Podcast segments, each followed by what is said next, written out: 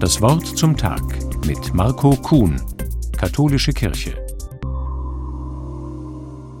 Vor ein paar Jahren hatte ich die Gelegenheit, mit einem Freund zusammen das Heilige Land zu besuchen. Es war faszinierend zu sehen, wie reich an Geschichte und Kultur dieser kleine Landstrich ist, und gleichzeitig war es bedrückend, wie viel Gewalt und Hass fast überall zu spüren war, welche Mauern, Zäune, Sicherheitschecks das Leben der Menschen dort prägen. Wir hatten das Glück, über Menschen, die in Friedensprojekten arbeiten, die rein touristischen Pfade an einigen Stellen verlassen zu können und so zu erfahren, wie das Leben auf beiden Seiten des Konflikts aussieht. Einmal saßen wir in Tel Aviv im von Hipstern und alternativem Ambiente geprägten Viertel Florentin.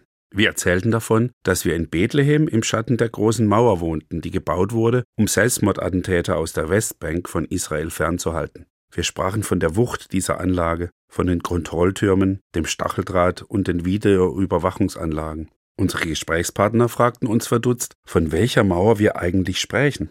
Diese Frage hat sich mir tief eingeprägt, und ich frage mich noch heute, wie es sein kann, dass diese jungen und gebildeten Leute so wenig von den Lebensumständen der anderen Seite wissen. Im Flugzeug kam ich dann mit einer jungen Palästinenserin aus Ostjerusalem ins Gespräch, die sehr gebildet war, versiert Englisch sprach. Im Lauf des Gesprächs machte sie mir klar, dass sie keinerlei Legitimität dafür sieht, dass der Staat Israel überhaupt besteht und jüdische Menschen hier leben.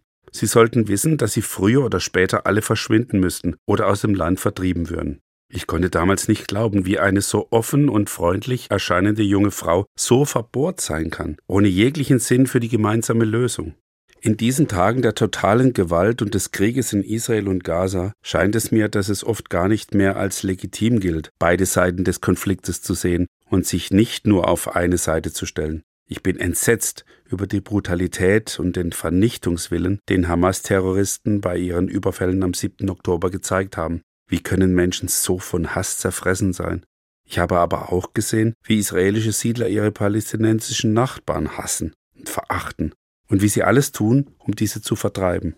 Wie kann bei so viel Hass je eine Lösung gefunden werden, mit der beide Seiten leben können?